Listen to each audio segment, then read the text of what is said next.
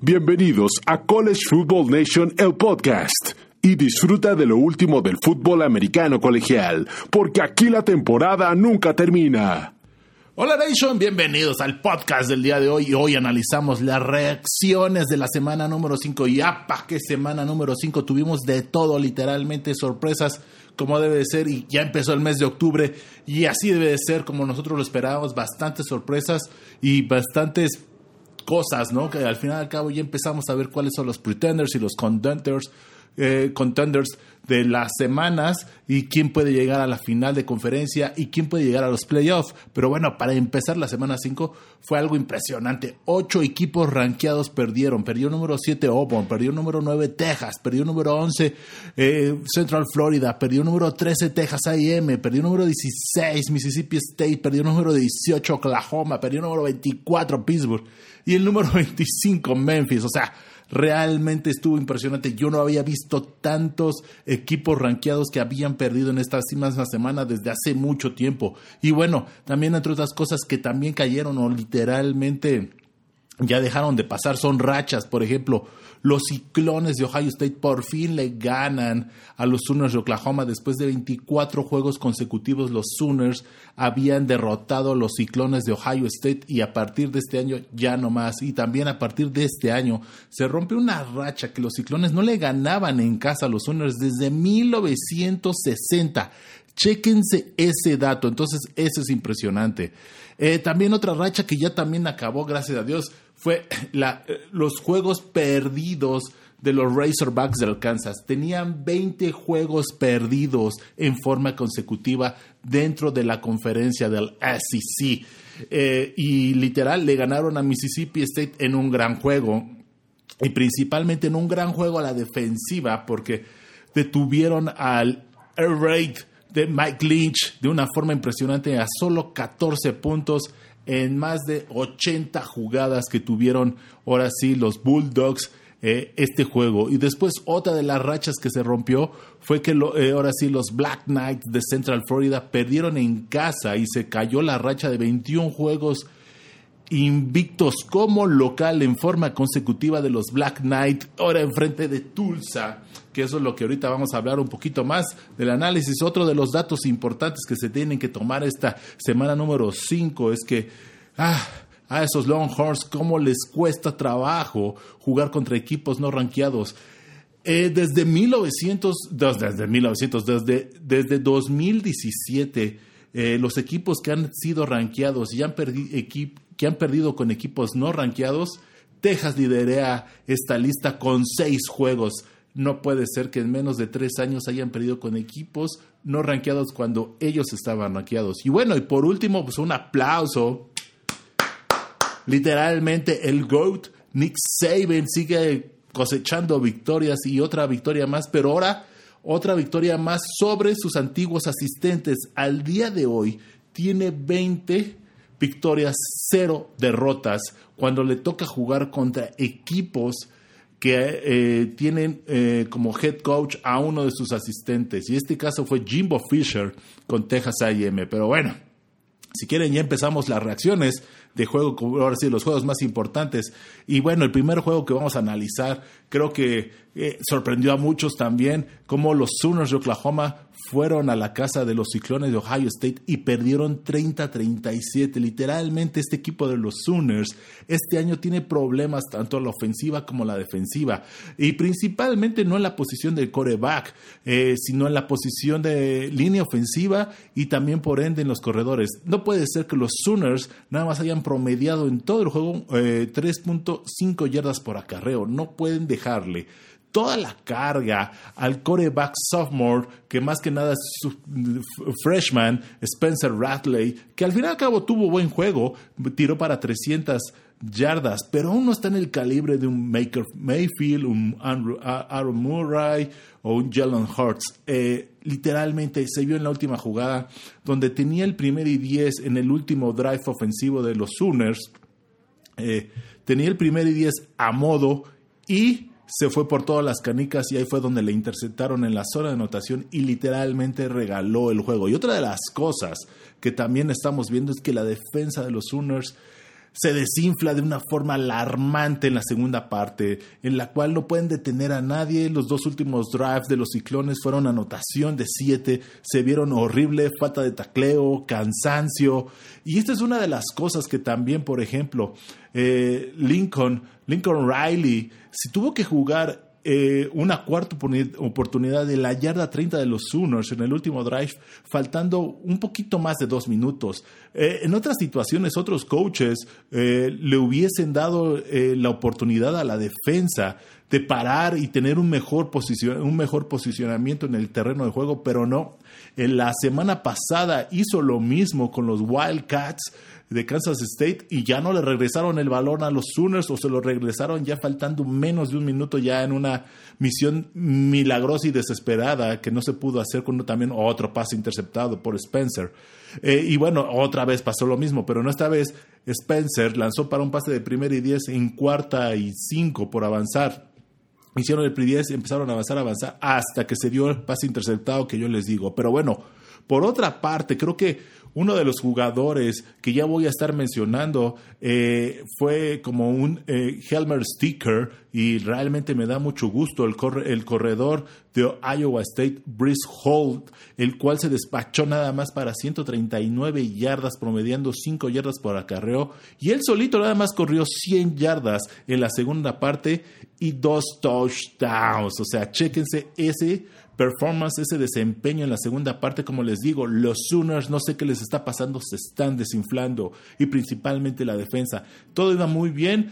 Yo empecé a escuchar el juego por las transmisiones de los, eh, los Sooners en español y estaba viendo eh, también el juego de Georgia y contra Auburn y literalmente de pronto ya empecé a ver anotación Sooners, anotación Sooners, anotación Sooners, yo ya vi un poquito más controlado el juego, dejé la narración de, Enrique y de pronto pues me dediqué a ver el juego de los Bulldogs y oh, gran sorpresa, ya cuando veo los updates del juego ya de pronto veo que los Ciclones ya estaban arriba o ya estaban a menos de dos touchdowns, menos de un touchdown de darle la vuelta. Entonces tuve que regresar al juego. Y bueno, otro de los datos históricos es que los Sooners desde 1998 no empezaban 0-2 dentro de la conferencia del Big 12. Esto no pasaba desde el primer año de Bobby Stoops como head coach. Ese mismo año también eh, fue la última vez que los Sooners tuvieron dos derrotas en forma consecutiva. Entonces, ojos rojos, literalmente, para Lincoln Riley y, los muchachos de los Sooners de Oklahoma. Pero bueno, también esta es una de las cosas que yo siempre he dicho, es que esta se podría decir ya es la primera generación de que ya están saliendo los jugadores que reclutó Lincoln Riley.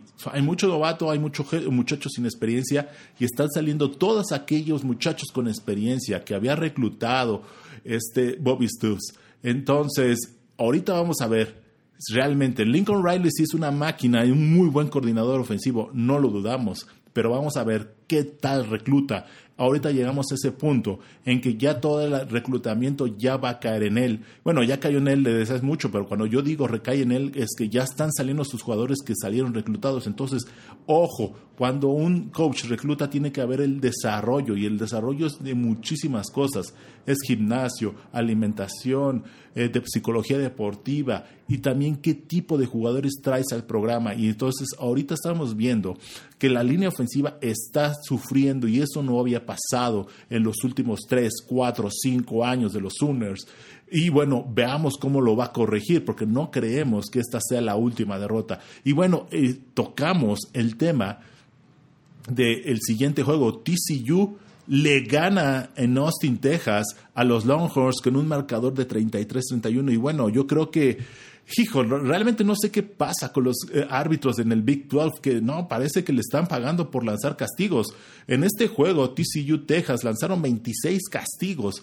No se diga en el Oklahoma contra Iowa State tuvieron 18 castigos. Y ojo, West Virginia contra Baylor tuvieron 24 castigos. O sea, ¿qué onda con eso? Pero bueno, regresando al juego, eh, creo que el gran ganador y el, señor que se va a llevar todo el spotlight, aparte del de el coach Patterson de TCU, que este es el sexto juego de siete que él ha ganado a los Longhorns.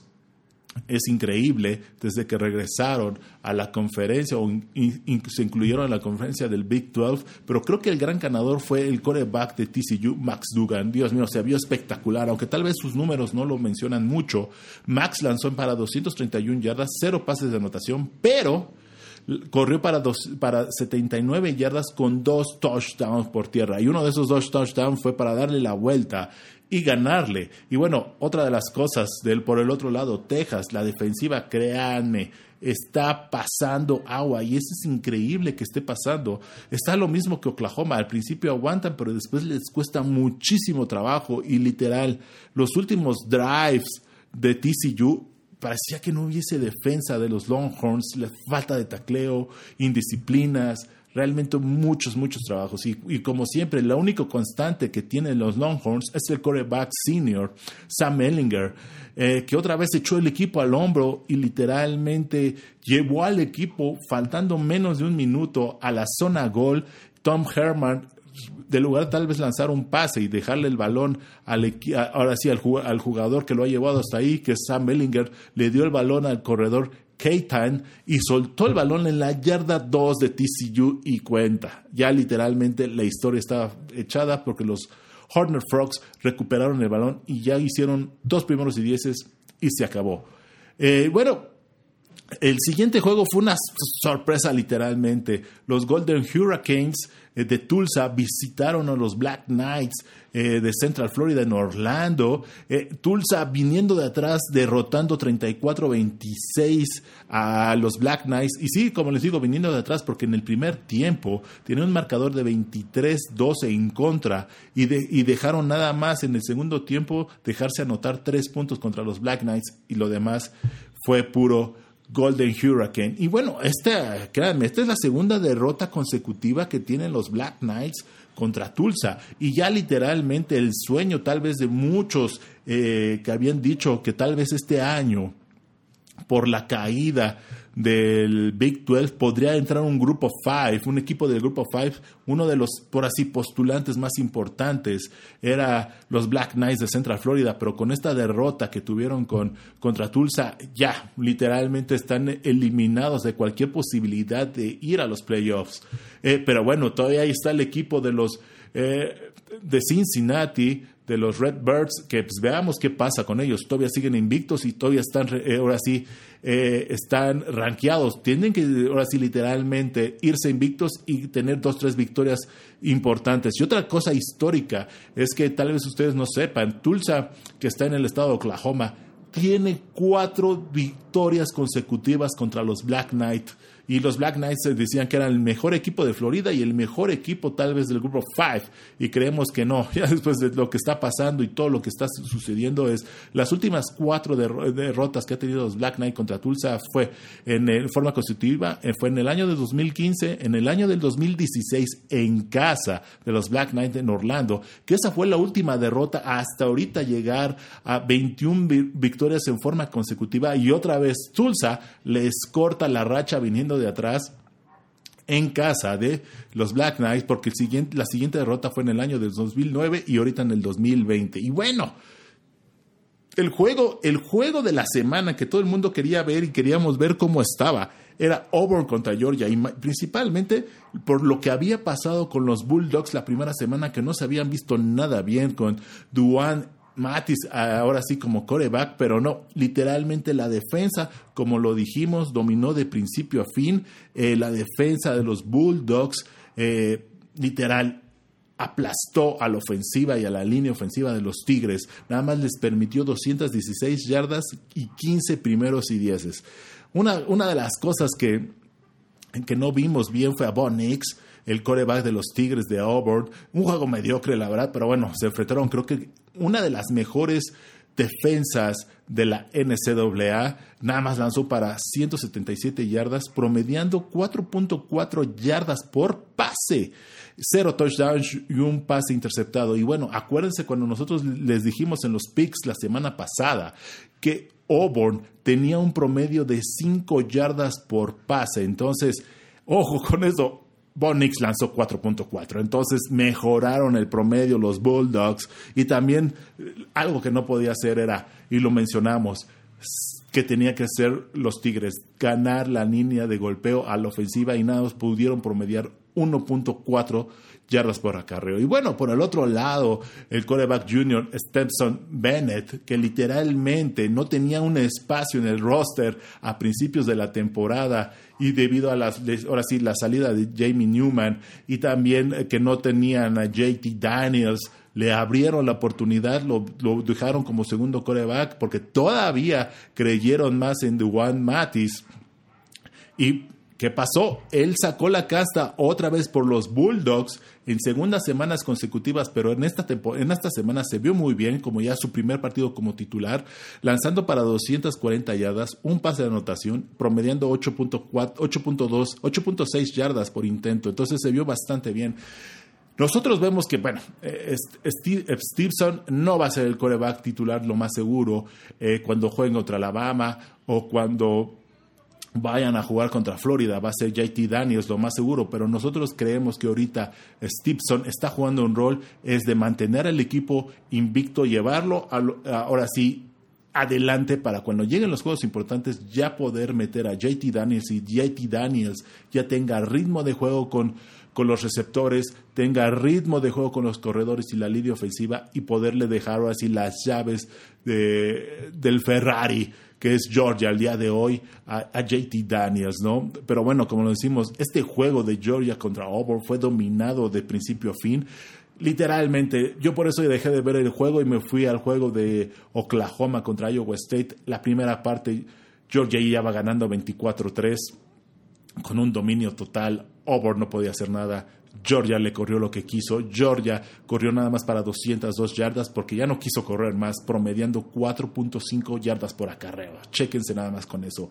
Eh, casi 5 yardas. Entonces, cada vez, dos veces que corrían, eran primer y diez y primer y diez y consumían el reloj como ellos querían. Y bueno, una de las cosas históricas de lo que ha pasado es que de los últimos 10 enfrentamientos, Georgia ha aplastado a los Tigres y se ha llevado eh, ocho victorias, ¿no? Y bueno, ya para acabar eh, literalmente de las reacciones, ¿qué les pareció Alabama con Mac Johnson? Mac Jones, perdón.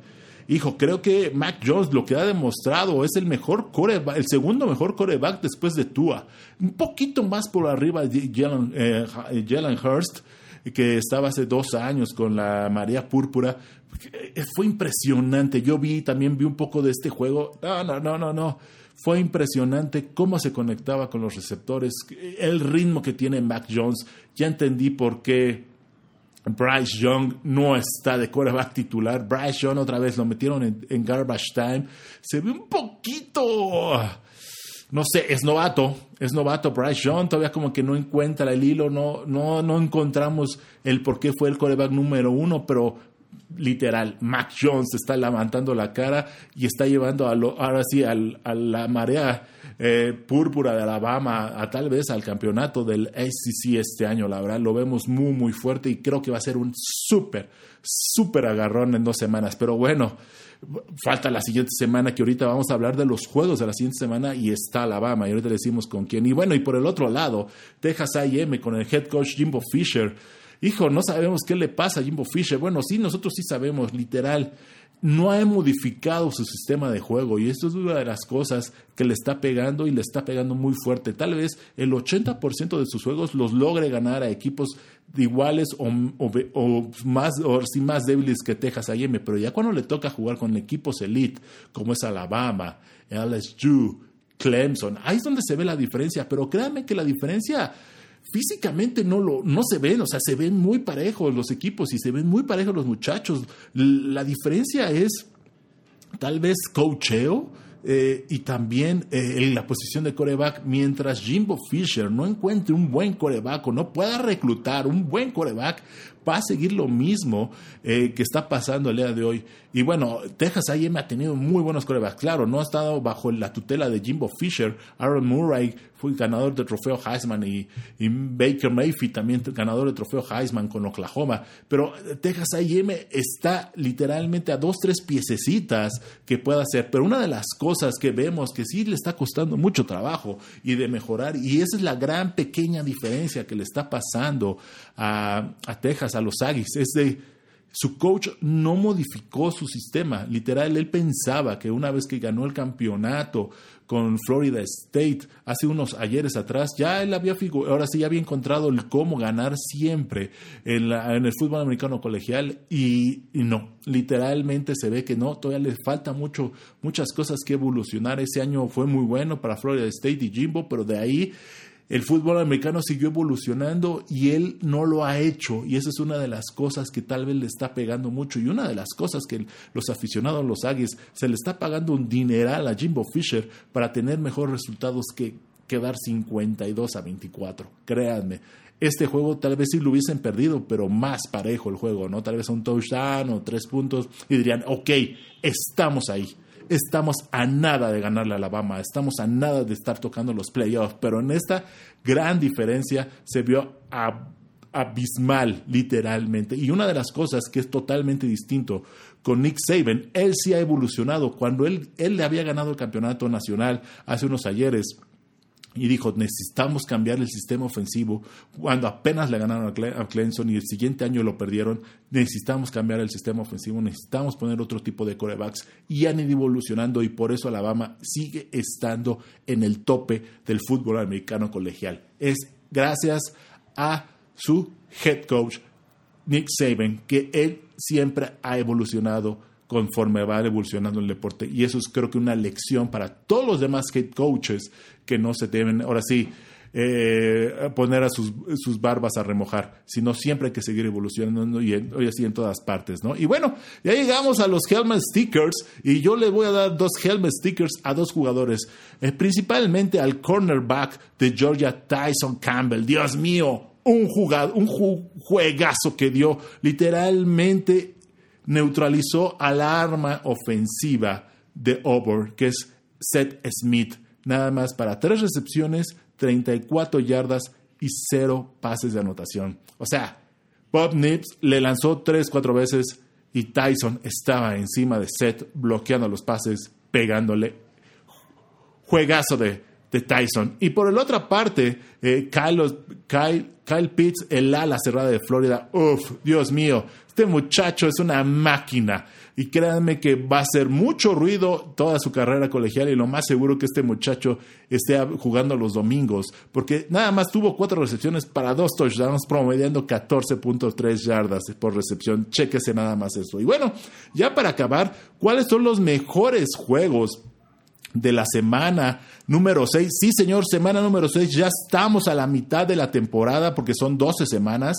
Eh, es la semana número 6. Ya hay, buf, tengo una list, un listononón de juegos. Y chéquense eh, cómo van a estar. Es el primer juego, 11 de la mañana. El número 19, Virginia Tech, va a North Carolina con el número 8, que es North Carolina. Y yo creo que va a ganar North Carolina, pero le va a costar muchísimo trabajo.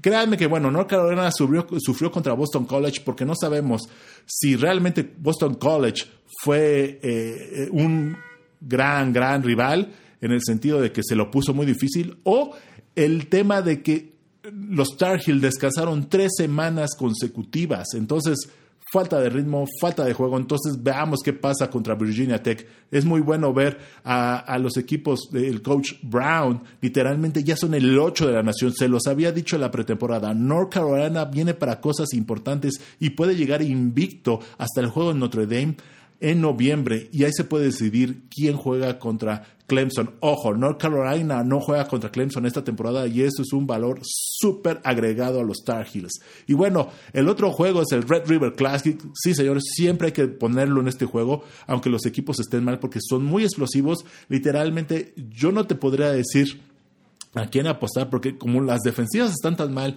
los dos equipos tienen un común denominador de que se desinflan en la segunda parte, pero bueno, Texas el número 22, eh, Oklahoma que ya literalmente ya no está rankeado el sábado a las 11 de la mañana. Después el juego del Morbo, y créanme, creo que este es un juego que puede ser un upset alert para los muchachos de Alabama. Alabama, número dos de la nación, visitan a Ole Miss y principalmente porque es el primer enfrentamiento. Nick Saban, eh, Lane Kiffin. Lane Kiffin, para la gente que no sepa, fue coordinador ofensivo de Alabama hace tres, cuatro, cinco años atrás.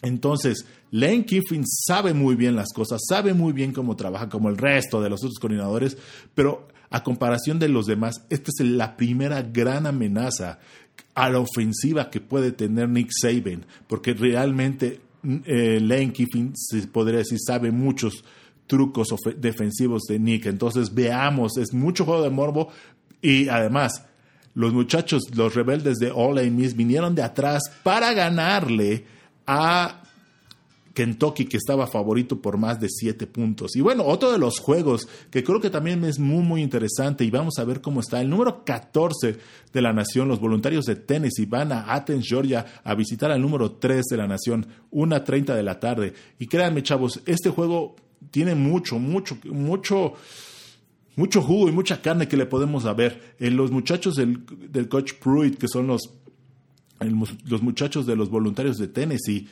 uff, créanme, tienen el mismo nivel de calidad que tiene Auburn, pero tienen mejor coordinador ofensivo y mejor coach en esta situación, los voluntarios que Auburn. Entonces, vamos a ver, este juego es literal, vamos a ver qué tan lejos están los muchachos de Tennessee de las, ahora sí, de las grandes potencias. Estos son de los juegos de hay que ver qué tan lejos estoy y voy a seguir evolucionando.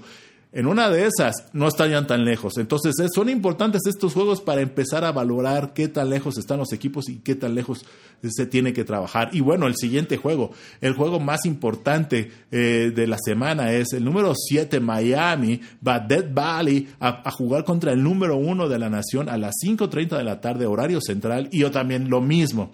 Es Vamos a ver los muchachos de Derek King, qué tan lejos están del número uno de la nación. Creo que Clemson no tenía una gran rival dentro de la conferencia desde hace muchísimo tiempo, tal vez hace tres años contra Florida State. Entonces, veamos qué pasa con Derek King, si puede mover el, balón como lo ha podido mover. Y otra, ojo, tuvieron una semana de descanso los huracanes de Miami para preparar este juego. Entonces, llegan frescos y llegan con muy buen scout. Y otra de las cosas es que Clemson no se vio tan, tan, tan poderoso contra Virginia. Sí, ganó y todo, pero no se vio tan poderoso. Entonces, esa es una de las cosas más importantes. Y bueno, y otro de los, les pongo dos jueguitos más. Eh, eh, número cuatro, Florida visita a los, a los Aggies de Texas AM, 11 de la mañana el sábado. Vamos a ver literal qué tan lejos también está Florida de Alabama. Este va a ser un juego de comparación brutal. Créanme, vamos a ver cuántos puntos le pueden meter Florida a los, a los Aggies y a ver cómo se va a ver el juego. Y vamos a ver si los Aggies también eh, reaccionan, ¿no? Eh, este juego puede ser un quitarrisas a los Gators también, aunque son el número 4 con un equipo no rankeado, pero como les decía, los Aggies tienen calidad para estar peleando con los grandes. Nada más que le faltan dos, tres piececitas. Y aquí vamos a ver qué tan lejos están eh, los Gators de los demás equipos. Y el último juego creo que es importantísimo este juego, aunque los dos equipos no estén rankeados, Kansas State contra TCU. Kansas State y TCU están invictos dentro de la conferencia del Big 12 y créanme, este juego es literalmente para ver quién puede llegar a la final de la conferencia. TCU ya le ganó a uno de los grandes, a uno de los grandes que fue Texas y ahora le falta Oklahoma y Oklahoma State, pero todavía se puede dar eh, puede ganarle a Oklahoma y Oklahoma State para estarse colando a la final de la conferencia. Y Kansas State, Kansas State puede seguir subiendo escalones y le gana a TCU. Entonces, por eso este juego es muy, muy importante. Tal vez mucha gente no lo vea así, pero sí es muy importante para todos aquellos aficionados de la conferencia del Big 12. Bueno, Nation, eso ha sido todo por el programa de hoy. Ante todo, muchísimas gracias por bajar este podcast, seguirnos y formar parte de esta comunidad de College Football Nation. Acuérdense en seguirnos en Spotify, iTunes o también nuestra página web que es collegefootballnation.net. Ante todo, muchísimas gracias. Chao.